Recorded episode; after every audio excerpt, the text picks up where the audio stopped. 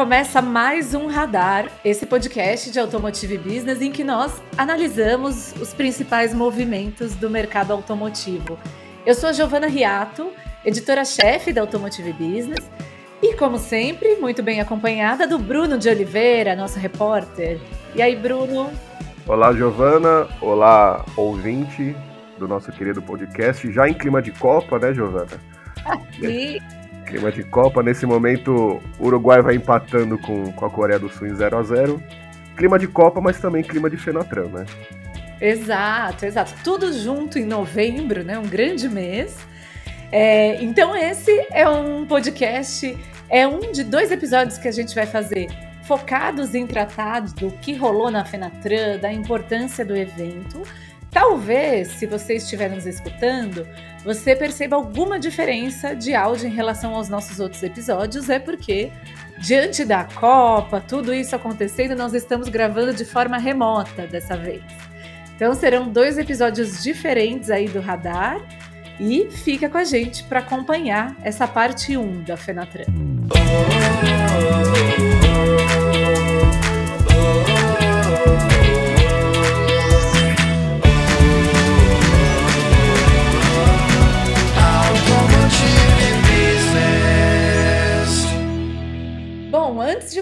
começar, nós deixamos aqui o nosso agradecimento às marcas que patrocinaram a nossa cobertura lá na Fenatran. O Iveco Group e a RX, que apoiaram e apo estão apoiando esse episódio e o próximo episódio do Radar e toda a cobertura que está lá no nosso site automotivebusiness.com.br. Deixo convite aí para você acessar. Então vamos na nossa primeira parte, Bruno. Acho que é legal a gente começar falando da importância da Fenatran, né? Do que, que rolou, da importância da feira que aconteceu após a pandemia, um grande evento de negócios focado no setor de transportes depois da pandemia de Covid-19. Isso, é... Giovana. A Fenatran, ela, mais do que um grande evento de negócios, como, né, como sempre foi, um evento que, estava previsto que fosse movimentado 9 bilhões de reais ao longo aí do, da semana de, de eventos lá no São Paulo Expo, algo que acabou se confirmando depois, né, segundo os números que a assessoria mandou para a gente. Mas mais do que isso, eu acho que a Fenatran foi um grande encontro. É, como é que eu posso explicar isso? Né? Depois de tanto tempo, né, sem, sem a realização presencial de, de um evento desse porte, né, enfim, pela, por causa da pandemia, a, a, a princípio, eu, eu, eu, vejo a, a Fenatran, agora que ela terminou, como um, grande encontro, onde as marcas, mais do que é, expor, é, mais do que uma oportunidade das marcas expor os seus produtos, né? É, foi um momento de, de aproximar os stakeholders que envolve, digamos assim, a, a, a cadeia, a comunidade da Fenatran, né? Então a gente teve ali, por exemplo, uma presença muito forte da Anfávia, enquanto associação, né? A Anfávia esteve muito presente dentro do evento para tratar de pautas setoriais, a gente vai poder comentar isso um pouquinho mais para frente ao longo do episódio também, e também de aproximar é, algumas, algumas personalidades de governo, por exemplo, que também estiveram presentes no, na, durante o evento, e até, assim, enfim, é, a, os, os, executivos das empresas de, de, de, de, se encontrarem e conversarem também, né? Eu, vi, eu, particularmente, eu vi isso muito acontecendo durante o evento, e também foi uma oportunidade, também dentro dessa, desse guarda-chuva do grande encontro, né, setorial, da presença de, de executivos do board das empresas, né, das matrizes que estiveram aqui no Brasil é, dentro da Fenatran, enfim, para ter esse contato próximo com, com clientes e com, e com o público geral.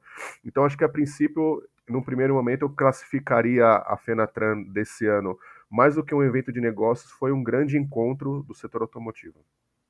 Sim, com certeza. Essa questão dos executivos e executiva, vale mencionar. E executiva, aqui. tem que mencionar também. Exato, da, da liderança global das fabricantes de caminhões foi muito relevante, né? Nós tivemos a Mercedes, teve a sua CEO global aqui, a Volvo teve também, Iveco. Então, é muito interessante ver o peso do mercado brasileiro e as organizações dando esse valor para o momento de reencontro, para o mercado local. Então, foi de fato, eu acho que é, você disse muito bem, né? O aguardado reencontro desse mercado. Ah, sem e dúvida. Aí, só para citar, Bruno, antes de você complementar aí o, o, raciocínio, você falou que a expectativa era de 9 bilhões de reais em negócios durante os seis dias de evento, na verdade, cinco dias de evento, e foram 9 bilhões e meio, então e meio. superou um pouquinho a expectativa.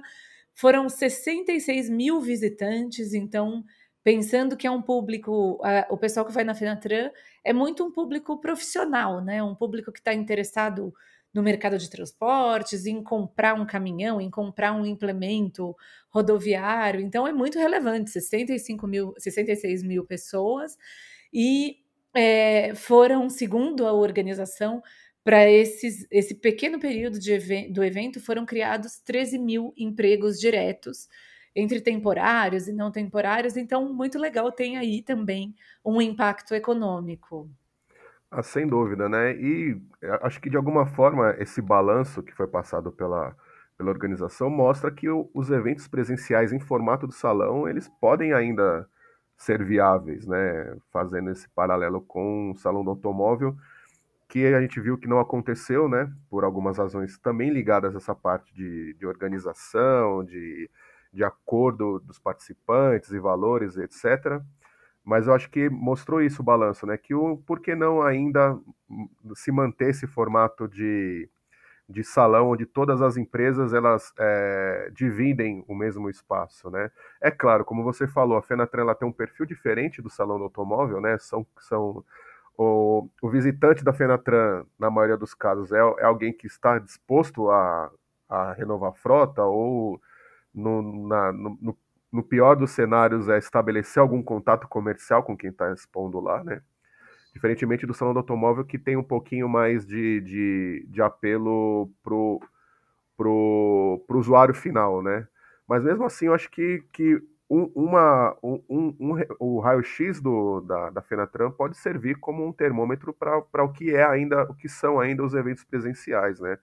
E é bom a gente falar também que o assunto salão do automóvel esteve presente dentro da Fenatran, né, Giovana? Sim, eu acho esse aspecto completamente relevante e necessário, né? O, a Fenatran deixa muito claro a relevância de um evento como esse, de um encontro, da possibilidade de ter acesso ao produto, né? Ter acesso ao veículo, ao caminhão nesse caso, ou ao automóvel no caso do salão do automóvel, e aí, fazendo uma breve retrospectiva, né, que acho que vale sem querer sair muito do tema Fenatran, mas também até tendo esse evento como um gancho para alavancar outras oportunidades dentro do setor automotivo, a Fenatran, pelo seu sucesso, a, a RX, organizadora do evento e também organizadora e dona da marca Salão do Automóvel, claro, tem um super interesse em viabilizar outras edições do salão que acabaram não dando certo recentemente. E aí houve uma mobilização da Anfave, Associação dos Fabricantes de Veículos, com a RX, para mostrar a Fenatran como um case de sucesso que pode ser replicado no caso do Salão do Automóvel, em um formato, claro, adaptado para o consumidor final, para ter mais, ser mais um evento de entretenimento também, mas gerando negócios e um retorno financeiro para as marcas, né? Sim, mas dentro desse tema Fenatran, né, a gente falando da, da, do evento como esse grande encontro e a presença de, de executivos da, das matrizes aqui, eu acho que a, a Fenatran ela mostra, mostrou também o tamanho do mercado brasileiro, a relevância, na verdade, do mercado brasileiro aos olhos das matrizes, né? Para muitas das montadoras que mantêm produção aqui no Brasil, eu posso citar aí a Scania, e a Volvo, né, as duas principais, assim, pelo menos no segmento de pesados, o Brasil é, já é o maior mercado para a empresa é, em volumes na, no âmbito global. Então é natural, por exemplo, que gente do board da Volvo estivesse presente do, durante a feira para, de alguma forma, marcar presença, para estar tá perto dos clientes, eventualmente até entender um pouco mais o que, que é o mercado brasileiro. E no caso da Mercedes-Benz, né, com, a, com a, a Karen, ela esteve presente também, participou das apresentações, dos lançamentos. Também, né, a Mercedes-Benz é, tem planos é, de aumentar é, os seus volumes no Brasil. A própria Karen contou para a gente que, que a, o mercado brasileiro é extremamente relevante para eles. Ela até usou a aspa, que eu achei muito interessante. Ela falou para mim que não dá para ser, não dá para pensar em ser relevante no mercado global de caminhões se a gente não for relevante no Brasil. Né? Nem, não foi nem América do Sul, né? Foi no Brasil o termo, que é o, o lugar foi bem específica nisso, né? Então acho que serviu para mostrar também para o mercado que o, o mercado que o, o, o, Brasil representa uma fatia muito importante dos volumes de vendas da, das montadoras que são globais, né? Sim, e é interessante porque o Brasil, no caso de caminhões, diferentemente do que acontece no segmento de automóveis, claro, nós temos uma tradição em engenharia automotiva, é, cada, uma série de cases muito interessantes do papel da nossa engenharia aqui no desenvolvimento de alguns produtos. Mas no caso de caminhões, o papel do Brasil no desenvolvimento é decisivo, né? Porque temos condições muito extremas de operação, de aplicação dos veículos. Então, o nosso agro, a nossa parte de mineração, as temperaturas elevadas de uma série de regiões no, no Brasil, distâncias, condições das estradas, tudo isso é muito favorável. E, claro, a importância do nosso mercado é, para que as empresas tenham aqui um desenvolvimento, um foco em fazer suas engenharias, áreas de P&D aqui. Então, é muito interessante mesmo ver como o segmento de caminhões acaba trazendo, é, puxando uma área de tecnologia automotiva, tal, às vezes até de forma mais pioneira do que o setor de veículos leves de passeio.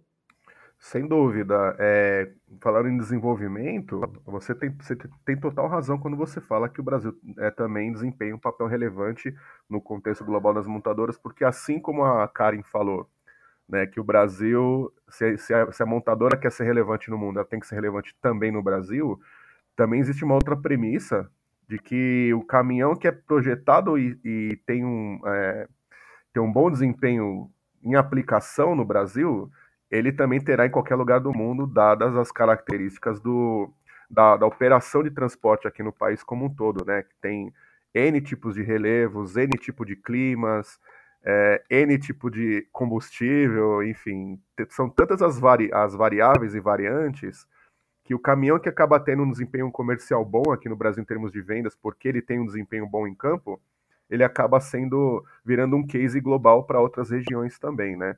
Um, um, dos temas que foi bastante explorado pelas montadoras em termos de lançamento foi o, foi o line-up Euro 6, e seria natural porque, enfim, a, a legislação ela começa a valer para caminhões produzidos no Brasil a partir de janeiro do ano que vem, e o Euro 6 já é uma, uma realidade na Europa, né?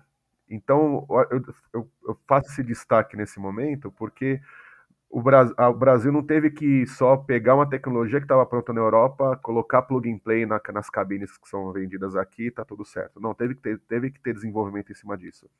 E nesse processo de desenvolvimento para adaptar os motores que foram feitos, produzidos, projetados lá fora para a realidade brasileira, é, muita inovação foi, é, foi gerada, né? Até por conta desses fatores que eu falei, né? Não adianta pegar um caminhão Euro 6 lá da Suécia que que é instalado no caminhão que fica rodando ali numa temperatura mais baixa do que aqui, por exemplo, e, e funcionar aqui. Teve que ter uma série de adaptações nesses, nesses, nesses conjuntos para poder funcionar aqui também. E nisso movimentou a engenharia e, e isso também, de alguma forma, se criou é, novas ferramentas, digamos assim, que foram observadas pela, pelas equipes de engenharia lá fora, para no sentido de assim, olha, é isso aqui a gente não, não, não tinha percebido. Vamos começar a aplicar também porque a gente tem um caminhão que roda na Rússia. A gente tem um, a gente, sei lá, na, na China, etc., né? Que seriam regiões... Países da África, Países né? da África e tal. Então a gente acabou, de alguma forma, exportando tecnologia, né? Que legal. Excelente. É, acho que Fizemos uma boa análise inicial da Fenatran, né, Bruno? Não, eu vou cortar a conversa aqui para a gente não deixar muito spoiler é, e convidar os nossos ouvintes e espectadores a acompanharem a segunda, o segundo episódio do podcast sobre a Fenatran. Eu acho que na, no, na próxima etapa nós vamos falar das novidades, de fato, né? O que as empresas apresentaram, que foi muito interessante. Nós vamos falar, de repente, de soluções curiosas e tecnologias inovadoras do evento.